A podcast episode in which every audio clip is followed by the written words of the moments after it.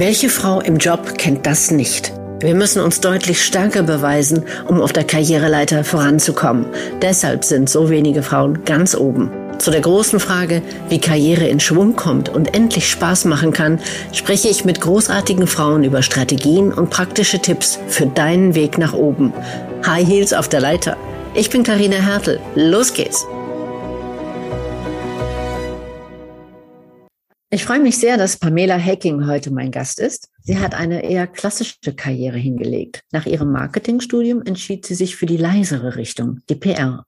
Zunächst hat sie einige Jahre in einer renommierten PR-Agentur wertvolle Erfahrungen gesammelt, quasi als Sprungbrett. Das ging einher mit einem Ortswechsel vom Ruhrgebiet ins Rhein-Main-Gebiet. Dann hat sie sich die stabile und in Frankfurt gleichzeitig auch die präsenteste Branche ausgesucht, eine Bank, die schwedische SEB-Bank. Im weiteren Verlauf war sie zielstrebig und geduldig, zeigte beharrliches Engagement und blieb loyal in heftiger Krise. Das war der Verkauf des größeren Privatkundenbereichs der SEB. Von insgesamt 4000 Mitarbeitern blieben nur noch 200, also fünf fünf Prozent für die Businesskunden übrig. Und kurz danach kam dann im Mai 2018 als bis jetzt letzter großer Karriereschritt die erste offizielle Führungsposition als Head of Communications. In dieser Rolle leitet, leitet sie die PR-Abteilung im deutschsprachigen Raum. Für mich sieht das nach einer beruflichen Laufbahn mit klarer Ausrichtung, entschlossenen Schritten, großem Engagement und Geduld und Loyalität aus. Du sagst positiv und reflektiert. Ich bin sehr gespannt auf unser Gespräch, liebe Pamela Hacking. Herzlich willkommen. Vielen Dank, Karina. Ich freue mich auch sehr, dabei zu sein. Ich habe es eben schon angedeutet, du hast Marketing studiert. Die meisten Leute assoziieren ja Marketing automatisch mit Werbung. Ähm, das ist laut, das ist bunt. Äh, du hast dich für den schmaleren, leiseren, sachlicheren Weg der, der PR-Arbeit entschieden. Wie hast du das für dich entdeckt? Was war das, das ausschlaggebende Kriterium? Hatte das vielleicht schon was mit Männer dominiert oder nicht Männer dominiert zu tun? ja, äh, interessante Frage. Ich möchte erst noch mal ganz kurz auf mein Studium eingehen, mhm. ähm, denn es war tatsächlich nicht nur Marketing, es war auch Kommunikationswissenschaft, ah, mhm. ähm, was schon vielleicht ein bisschen in die PR-Richtung ähm, eher geht, wobei man damit auch sehr breit aufgestellt ist. Ähm, mhm. Und daneben habe ich BWL mit dem Schwerpunkt Marketing studiert. Genau, das ist richtig. Und danach, ja, das, man könnte vermuten, es war alles so geplant, äh, war es aber tatsächlich überhaupt nicht. Ähm, mit meinem Studium konnte ich sehr viele mögliche Jobs abdecken und ich habe mich tatsächlich äh, beworben in Werbeagenturen, in PR-Agenturen, ähm, bei äh, Medienunternehmen, also wirklich ganz breit und Vielleicht war es ein bisschen Zufall, vielleicht war es ein bisschen Glück und ich bin in der PR-Branche gelandet äh, und ich bin glaube ich, heute sehr froh, dass es so gekommen ist. Aber tatsächlich war es nicht von langer Hand geplant und es war kein fest definiertes Ziel, dass es ähm, die Öffentlichkeitsarbeit ist. Also ähm, das heißt auch, man, man streut quasi, man, man, man wirft Steine in den Teich und man, dann guckt man, was zurückkommt. Ne? Ja, mhm. ja so, so war das genau. Und wie, wie du sagst, ähm, Werbung, würde ich auch sagen, ist so das Lautere, das Buntere, ähm, das Kreativere vielleicht auch ein bisschen ein Stück weit. Ähm, Öffentlichkeitsarbeit ist sehr sachlich, sehr journalistisch, so wie ich es gelernt habe. Ich habe ja dann eine Volontariatsausbildung gemacht bei einer PR-Agentur in Wiesbaden, ähm, die sehr klassische Öffentlichkeitsarbeit macht, klassische PR unsere Kunden kamen damals aus dem IT-Technologiebereich, was sehr spannend war.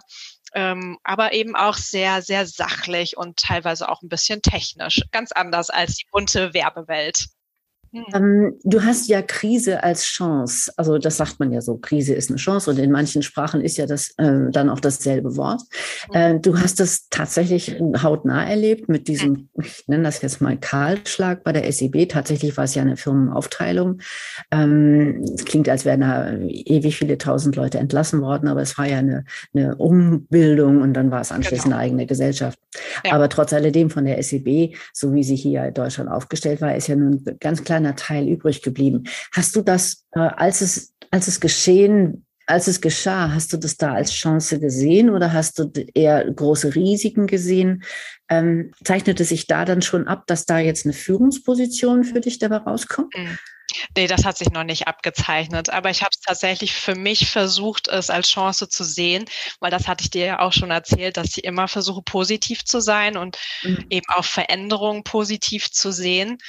Ähm, ja, ganz klar. Ich habe es als Chance angesehen und vielleicht hat mir das auch in dem Moment geholfen, hat mir vielleicht auch geholfen, dann dabei zu bleiben. Mhm. Du hast gesagt, ich bin, bin loyal und das ähm, war ich tatsächlich in dem Moment. Äh, einige Kollegen sind natürlich auch von sich ausgegangen damals.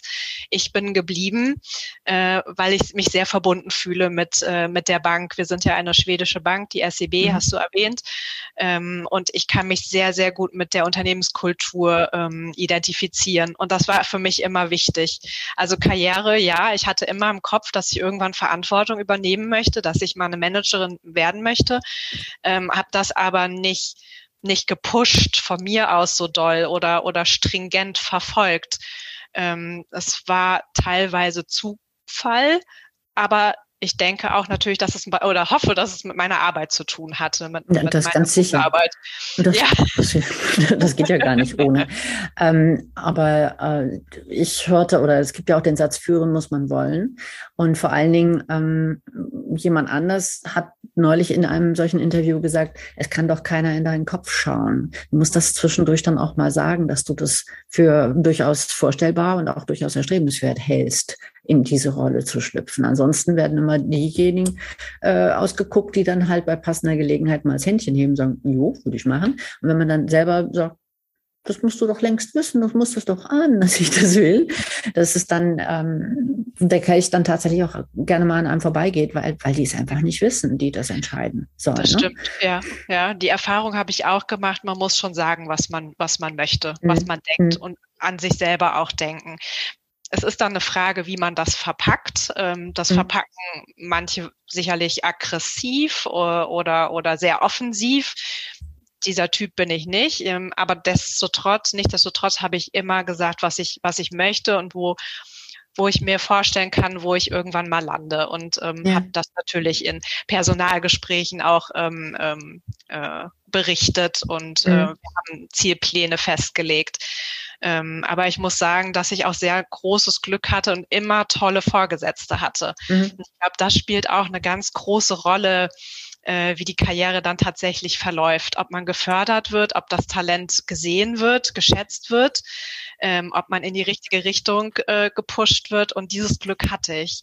Und das hat mir. Du hast was von deiner tollen Chefin erzählt und auch ja. der CEO später hat äh, da noch positiv mitgewirkt. Ja. Und ich meine, dann kommen natürlich schöne Faktoren zusammen. Aber ähm, ich denke, viele haben auch sehr positive ähm, eine positive Basis, aber es fügt sich nicht so, ja. Und äh, oder man man lässt einfach mal so, ein, so eine Chance an sich vorbeiziehen und denkt dann später, ah, hätte ich vielleicht doch, ja. ja. Ähm, ich könnte da auch die eine oder andere Anekdote zu erzählen, aber ähm, tatsächlich glaube ich, dass es das ist bei dir nicht nur die fachliche Kompetenz, sondern eben auch die Verbundenheit mit dem Unternehmen äh, eine ganz eine ganz wichtige Rolle gespielt hat. Ähm, kannst du mal ein, zwei Punkte sagen, was jetzt so für dich das Thema äh, Unternehmenskultur für dich ganz persönlich ausmacht? Also wo fühlt es sich, wie sagen die Schweden, Hüge? Wo fühlt es sich Hüge an? Ja, zuerst äh, muss ich sagen, ich meine, man arbeitet acht bis neun Stunden am Tag ähm, für das Unternehmen, ist mit seinen Kolleginnen und Kollegen zusammen. Das macht den wesentlichen Teil unseres Lebens aus. Und ich für mich habe entschlossen, dass das eigentlich für mich am wichtigsten ist, dass ich mich wohlfühlen möchte in dem Unternehmen, dass ich ähm, mhm. nette Kolleginnen und Kollegen habe, dass die Zusammenarbeit einfach und kollegial verläuft. Und genau das habe ich bei der SEB gefunden. Und ich kann mir gut vorstellen, ähm, dass es wirklich wirklich mit der schwedischen Kultur zu tun hat. Wobei man sagen muss, als ich angefangen habe 2007 bei der SEB, da waren wir noch gar nicht so schwedisch. Da hatten wir das Privatkundengeschäft. Wir waren über 4000 Mitarbeiter in Deutschland. Ähm, da war das Ganze noch so ein bisschen lokaler vom mhm. Gefühl her, von der Atmosphäre her deutscher. Ähm, das ist dann wirklich erst mit der Veränderung gekommen. Wir haben immer mehr Kollegen auch aus den nordischen Ländern bekommen, die dann Managementpositionen bei uns äh, übernommen haben und die diese schwedische Kultur nach Deutschland getragen haben. Mhm. Und das finde ich aber ähm, sehr, sehr schön. Und ähm, ich hoffe auch, dass es äh, weiterhin so bleibt. Und wie du gesagt hast, äh, dieses Hücke, dieses Wohlfühlen, das ja. ergibt sich ähm, dadurch würde ich sagen, dass wir sehr offen und ehrlich miteinander sind und nie versuchen, den anderen vor den Kopf zu stoßen. Auch mhm. etwas sehr Schwedisches, die Konsensgesellschaft. Immer versuchen, einen Konsens herzustellen, alle mit einzubeziehen. Jeder darf seine Perspektive, seine Meinung sagen und auf dieser Grundlage wird äh, entschieden. Und das ist wirklich etwas, was mir sehr liegt. Ähm, ich hatte dir ja auch gesagt, dass ich reflektiert bin, dass ich das auch mag, wenn man reflektiert ist. Ja. Das heißt, wenn man verschiedene Ansichtsweisen ähm, mit einbezieht in eine Entscheidung, ähm, verschiedene Meinungen, äh, verschiedene Daten sich anguckt, ähm, für und wieder abwägt. Und äh, genauso habe ich das äh, kennengelernt, die Kultur bei uns. Also wir können ja sehen aktuell, dass so die skandinavischen Staaten das Thema Demokratie vielleicht ein bisschen besser machen als wir, aber dass sich das auch in der Unternehmenskultur wiederfindet, finde ich ähm, eigentlich konsequent. Für, äh, für, mich persönlich ist es aber schon auch ein bisschen überraschend. Ich hätte das nicht ja. erwartet, aber ich hatte mit skandinavischen Firmen wenig zu tun in meinem, in meinem Leben. Ja. Ähm, insofern finde ich sehr spannend. Hm, ich habe jetzt nochmal, ich greife nochmal auf das Thema Krise als Chance. Ähm, wir haben ja nur eine Zeit, äh, ohne dass wir jetzt wirklich politisch werden, aber ähm, wir haben Krieg, wir haben Klima, wir haben Inflation, wir haben so viele Themen, die, die eigentlich jedes für sich schon eine größere persönliche Krise auslösen können oder die Leute, die jeden Einzelnen vor ziemliche Herausforderungen stellen. Ähm, hast du aus deinem Umgang mit, mit dem Thema Krise, du hast gesagt, du bist reflektiert, du bist grundsätzlich positiv, Hast du vielleicht noch einen Tipp, was du jetzt sagen würdest, das hat gar nicht nur mit dem Job zu tun, sondern das hilft mir, hilft, kann eigentlich in allen Situationen helfen. So, so ein Krisenretter. Also kann ich, da muss ich ganz persönlich werden, was der Krisenretter für mich eigentlich ist und was mir durch jede Krise geholfen hat. Und das sind meine, das ist meine Familie und sind meine Freunde. Mhm. Das hat jetzt natürlich nichts beruflich zu tun, aber ähm, auch wenn ich beruflich Fragen hatte, nicht weiter wusste, äh, mir eine Entscheidung schwer gefallen ist, dann ist es sicherlich mein, mein Mann oder aber auch meine Freundin, die ich dann zu Rate frage, mir verschiedene ja. Meinungen ein, da kommt wieder das Reflektierte, äh, Reflektierte, ja. ne, verschiedene Meinungen einhole, verschiedene Meinungen und ähm, das hilft mir dann sehr, meine, meine eigene Meinung zu bilden oder mich auch zu bestärken in der Entscheidung, mhm. die ich vielleicht schon so im mhm. Hinterkopf äh, getätigt habe, aber mich noch ja. nicht getraut habe auszusprechen. Und das hilft mir dann, äh, ja, mich selber quasi zu bestätigen. Also das ist für mich äh, ganz wichtig. Mhm. mhm.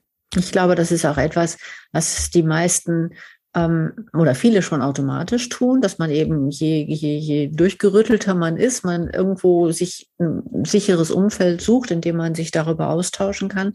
Ähm, manche haben dann nicht so die Möglichkeit und manche neigen dazu, ähm, alles, womit man nicht glänzen kann, in sich einzusperren. Aber ich finde, je, je ich finde eigentlich, wenn, gerade wenn man durch irgendetwas in Unordnung gebracht wird, also durch irgendwelche äußeren Effekte, ähm, dann ist es umso wichtiger, sich darüber auszutauschen. Und jeden trifft es ja in irgendeiner Form. Wir sind ja alle keine Schaufensterpuppen, die immer nur lächeln. Und ja. ähm, da, glaube ich, ist dieser Austausch total wichtig. Ähm, nicht, nicht nur, um sich andere Meinungen einzuholen, sondern auch, um zu sehen, ähm, quasi ein Echo zu kriegen zu seinen eigenen ersten Überlegungen, die sich dann konkretisieren ja. können. Also genau, so ein bisschen Test dann. Ja, ja, ja, ja. Hm. Testing the water, sagt man ja dann im hm. Englischen, ne? so einen Fuß, ja. hm. Fuß, ins Wasser zu stecken. Ähm, also ich glaube, das können wir als allgemeingültigen Tipp durchaus. Ich habe, ne? ja, äh, vielleicht aber noch was anderes, was mir auch mhm. hilft, ist, dass ich mich dann nochmal ganz bewusst auf meine Stärken konzentriere. Mich gar nicht davon abbringen lasse, was um mich herum passiert. Ähm, ja, das mag schrecklich sein. Vieles ist momentan schrecklich, wie ich finde ähm, aber dann sich bewusst seiner Selbstbewusstsein und äh, dessen, mhm. was man kann, das hilft mir ungemein. Und dann fühle ich mich auch gleich wieder gut, weil ich weiß, ich muss, kann ganz beruhigt sein. Ich mache einfach mein Ding. Ich weiß, was mhm. ich kann. Das mache ich gut. Das mache ich einfach jetzt weiter in dieser Krisenzeit und dann komme ich da mhm. schon gut raus. Das äh, ist mir ganz wichtig. Und auch, auch für die Hörerin zu sagen, es gibt viele Ansätze, da werden immer die Stärken und die Schwächen mhm. beleuchtet und da muss man an den Schwächen arbeiten. Das ist überhaupt nicht mein Ding und ich glaube auch nicht, dass das gut und gesund ist. Also ich konzentriere mich äh, nur auf die Stärken und versuche die auszubauen, vielleicht mhm. drumherum noch ein bisschen was zu bilden aber mich nur auf meine Schwächen zu konzentrieren, das finde ich demotivierend und das zieht runter. Und ich hatte mal eine Unternehmenskultur erlebt, die so war. Da wurde äh, immer besprochen und das kannst du noch nicht gut und hier bist du noch nicht gut und das musst du verbessern. Das hat mir persönlich überhaupt nicht gelegen und ähm, ich finde nicht, dass das zielführend ist. Ähm, ich, ich kenne es auch, ich kenne es in Verbindung mit diesem, wie sagt man das, dieses Fass, was so aus verschiedenen äh, einzelnen Elementen ist, ein Holzfass. Mhm. nach dem Motto, das Fass kannst du nur so hochfüllen, wie das niedrigste von diesen Holzelementen geht. Also du kannst, was weiß ich, super gut sein im Hochsprung und sonst wie, aber wenn du ähm, im Krabbeln schlecht bist, dann, ja, so. Ja. Und ähm, dieses Bild, wenn du das dann so, dann, dann, dann treibt es dich dazu, dass du dich auf deine Schwächen konzentrierst, um die, um diese, diese, diese, diese, dieses niedrigste Level, um das anzuheben. Mhm. Aber ähm, richtig, richtig durchstarten und richtig kraftvoll sein kann man eigentlich nur mit Sachen, die man, die man gut kann, die, wo man merkt, da kann, da werde ich auch besser, ich kann das steigern. Das ist wie im Sport eigentlich. Oder im Sport ist es, glaube ich, ganz normal. Äh, du wirst einen Hochspringer nicht darauf trainieren, dass er ähm, Kugelstoßen macht, weil er das noch nicht so gut kann, sondern du wirst ja. ihn dafür trainieren, dass er umso besser noch hochspringen kann. Ja. Gott, ich, ich sprichst du, als würde ich mich da auskennen. Leichtathletik war nie mein Ding. Weiß auch nicht.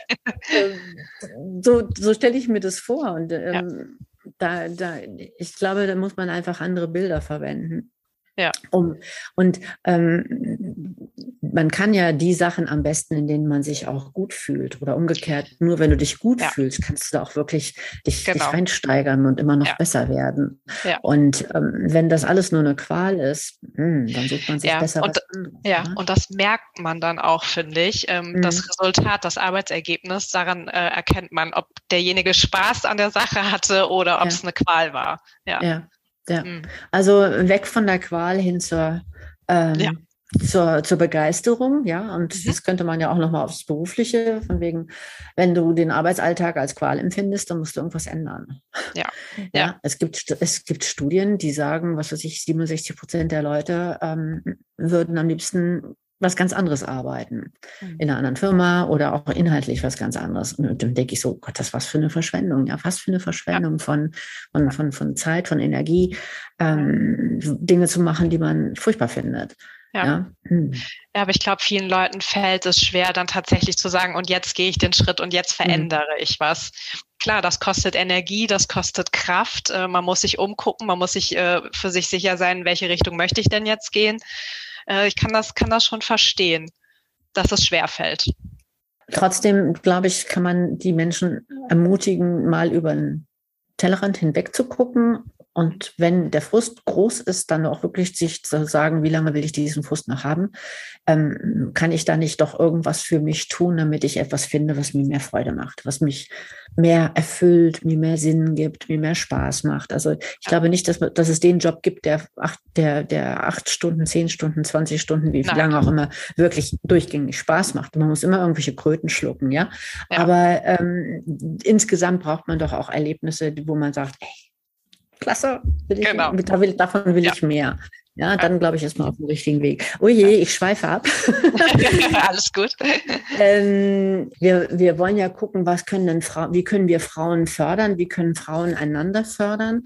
Ähm, es gibt ja Best Buddies und so weiter. Wenn eine Frau in einem Unternehmens, also in ein anderes Unternehmen wechselt, holt sie nicht automatisch ihre engsten Vertrauten hinterher. Und wenn hm. die engsten Vertrauten sind auch selten andere Frauen. Also da ist irgendwie ein anderes Prinzip, äh, aber es es gibt mehr und mehr Initiativen innerhalb von Gruppen von, von, von Branchen, innerhalb von eigenen, einzelnen Unternehmen, dass sich Frauen zusammentun und sich gegenseitig unterstützen, beziehungsweise da, gemeinsam dafür eintreten, dass mehr Gerechtigkeit, ob das in Chancengleichheit, ob das auch in Sachen Payment, ja, also äh, Gehaltsgleich, ja. ähm, Gehaltsgerechtigkeit passiert.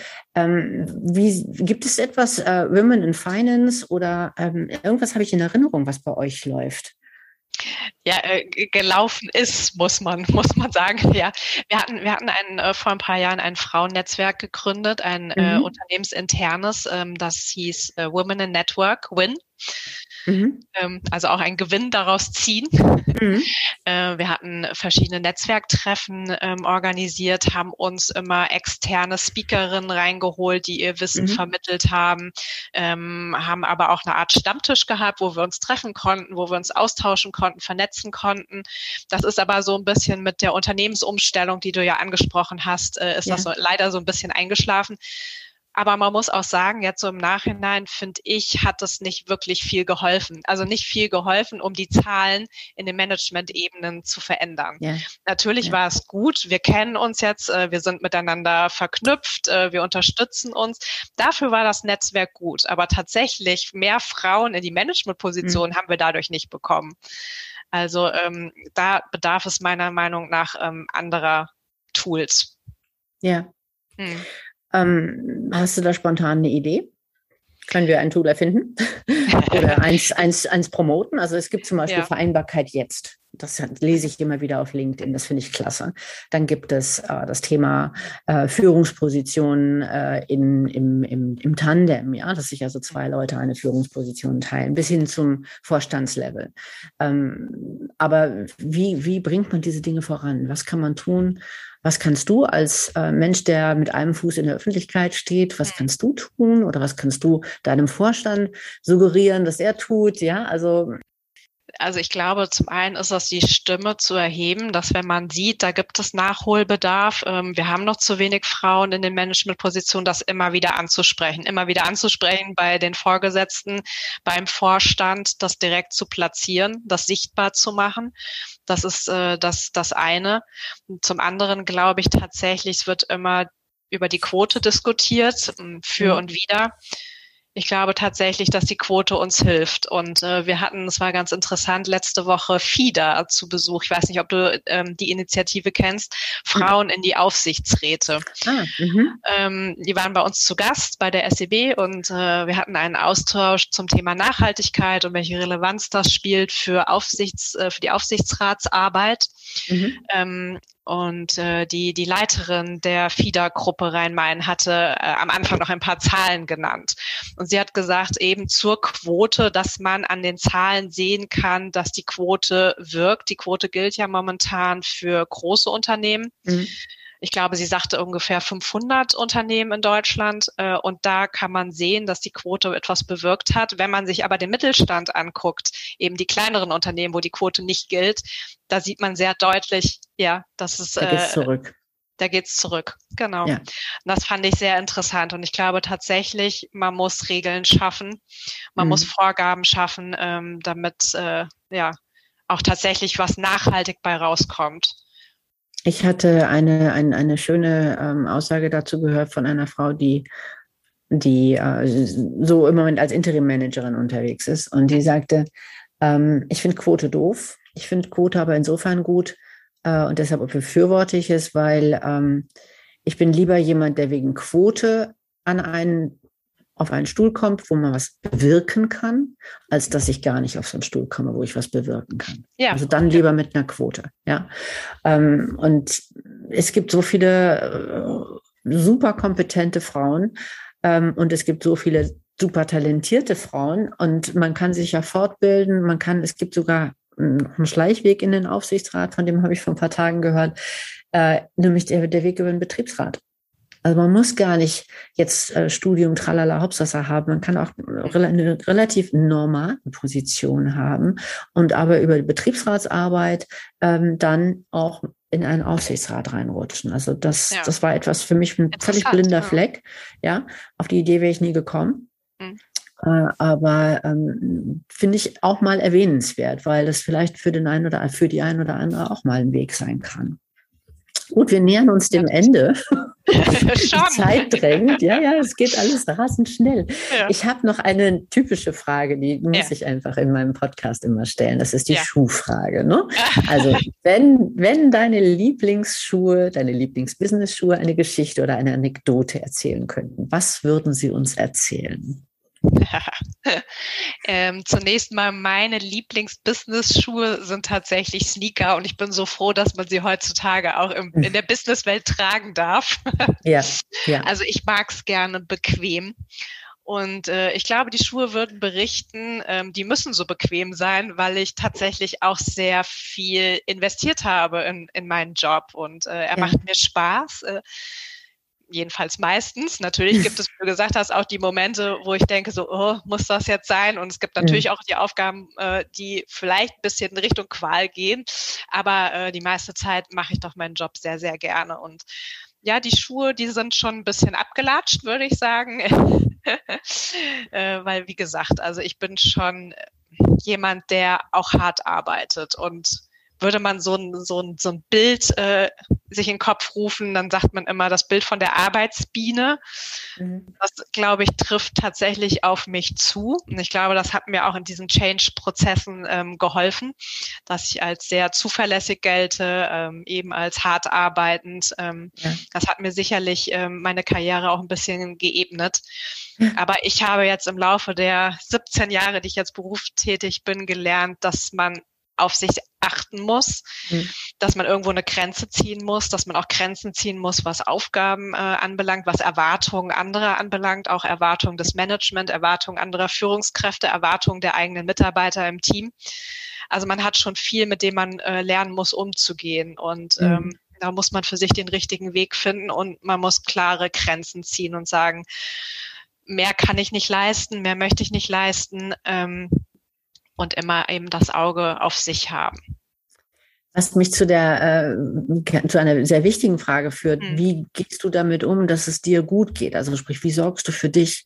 Nehmen wir mal Schlaf, nehmen wir mal Ernährung. Ich meine, alles Dinge, die ähm, dem Business gerne irgendwie geopfert, gerne oder, oder eben nicht so gerne geopfert werden, wo man dann also ähm, auch seine Qualitätsmaßstäbe dann mal runterfährt, wenn es das Business eben erfordert. Und bei vielen bleibt es dann auch mittelfristig auf der Strecke.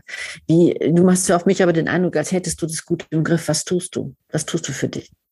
Ja, ähm, ich versuche es im Griff zu haben, aber ich habe auch die Tage, wo ich mir nur schnell ein Brötchen unten aus der Cafeteria hole und dann weiterarbeite und vor dem Laptop sitze.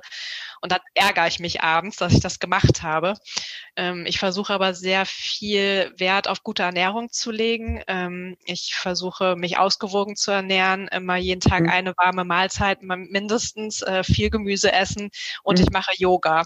Also ich brauche das, ähm, dass ich mich ein, zweimal die Woche, leider komme ich nicht zu mehr, mal ganz auf mich und meinen Körper konzentriere. Ich mache Medical Yoga, was nochmal eine spezielle Yoga-Richtung ist, die sich mhm. wirklich sehr mit der Gesundheit und dem, dem eigenen Wohlbefinden befasst und äh, das tut mir sehr gut. Und das kann ich auch nur jedem empfehlen einfach um ja sich wieder zu erden, auch den Körper zu spüren. Das vergessen wir immer in der Hektik. Äh, man spürt sich gar nicht mehr. Und wenn man genau in sich reinhört, habe ich festgestellt, dann dann weiß man auch, was mit einem los ist und wo es zwickt und was ja. man machen muss.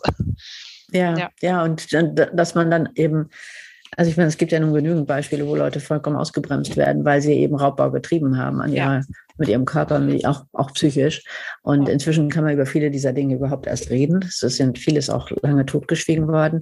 Trotz alledem, glaube ich, ist immer noch ein hoher Prozentsatz von Menschen, und zwar jetzt völlig egal, ob Männlein oder Weiblein, die sich da ähm, auf einem Weg befinden, der ihnen mit einem bösen Erwachen eine Quittung geben könnte. Und ich glaube, wir sollten alle, und deshalb, da möchte ich auch ein bisschen Werbung für machen, ähm, da auf sich zu achten, dass man irgendwo einen Korridor für sich findet, wo, wo, wo man ähm, vernünftig unterwegs ist, ohne jetzt äh, was weiß ich hier, ähm, das mit religiösem Eifer oder sowas zu betreiben, sondern einfach versuchen, bodenständig mit Maß wie sagt man, mit Augenmaß an manche Sachen besser ranzugehen. Hast du noch ein Schlusswort für uns?